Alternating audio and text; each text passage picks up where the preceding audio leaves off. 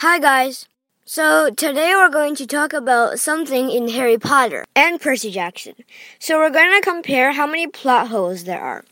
In Harry Potter, why does Harry have glasses? How did Ron and Hermione get out of the Chamber of Secrets? Why did Harry not die when he was touched the Gryffindor sword or something? Um, how did if Hermione could duplicate Horcruxes, why couldn't wizards duplicate money, etc.?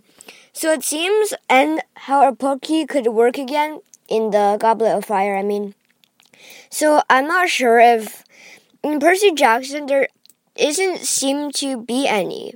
Like everything seems to fit perfectly. Percy is the son of Poseidon. Um, Zeus's father is Kronos except for the fact that Harry should be Luke's dad. So I think in Harry Potter, plot holes are more common. Now let's compare the family of these two. I mean, there's the family problem. Harry Potter's father is Poseidon, Poseidon's father is Kronos, Kronos' father is Uranus, Uranus' father is Chaos, and that's about it. Harry Potter's father is James Potter, and he got most of his money from his grandpa. And I know we know uh, most wizards wizards are related. And if you search on Pottermore, the website Pottermore, P O T T E R M O R E, there is something called the Potter family tree, or the family tree for general wiz- wizards in general. So you'll see that except for Muggleborns, most wizards are related. So Harry Potter and Ron Weasley are like very, very distantly related.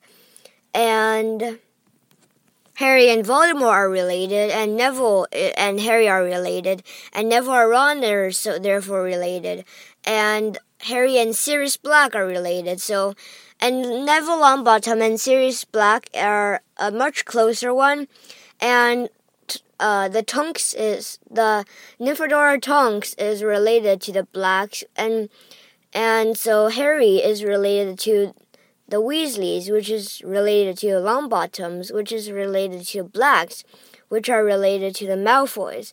So Harry Potter and Draco Malfoy are pretty much distant cousins.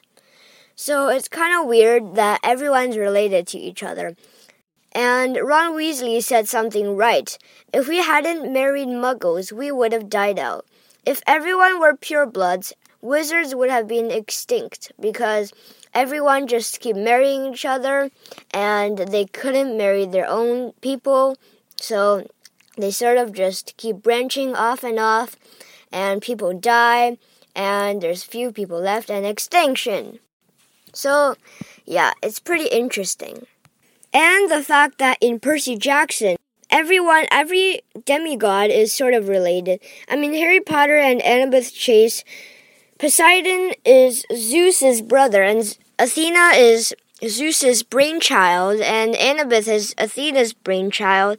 So Harry Potter and, I mean, Percy Jackson and Annabeth Chase are related. Grover's a satyr, so never mind. And Clarisse Ares is a son of Zeus, so and Zeus is a brother of Poseidon. So Clarisse and uh, Percy Jackson is related. So if they're all related, isn't it kind of disgusting to marry your own cousin? I mean, if demigods marry demigods, then wouldn't it just be same as you marrying your brother? Well, the truth is, in demigod terms, um, if they don't marry like themselves, they would have died out too. So, well, not died out. If they marry mortals, then that would just be um, you have to convince them, and they will know a lot, and they will attract monsters, and yeah.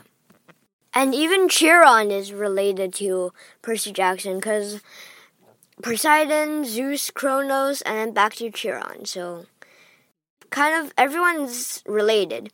But if you're in Aphrodite and someone's in Hephaestus, so Charles Beckendorf and Selena Beauregard, um, if they marry each other, then uh, Aphrodite and Hephaestus in the Greek myths are they're married.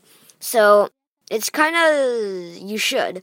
But if you're in Aphrodite and you marry someone from Aphrodite, or you're in a um I think Hermes is the only okay one because since like you could be a son of Nemesis or Iris or Hades or someone or a bunch of gods. Goodbye.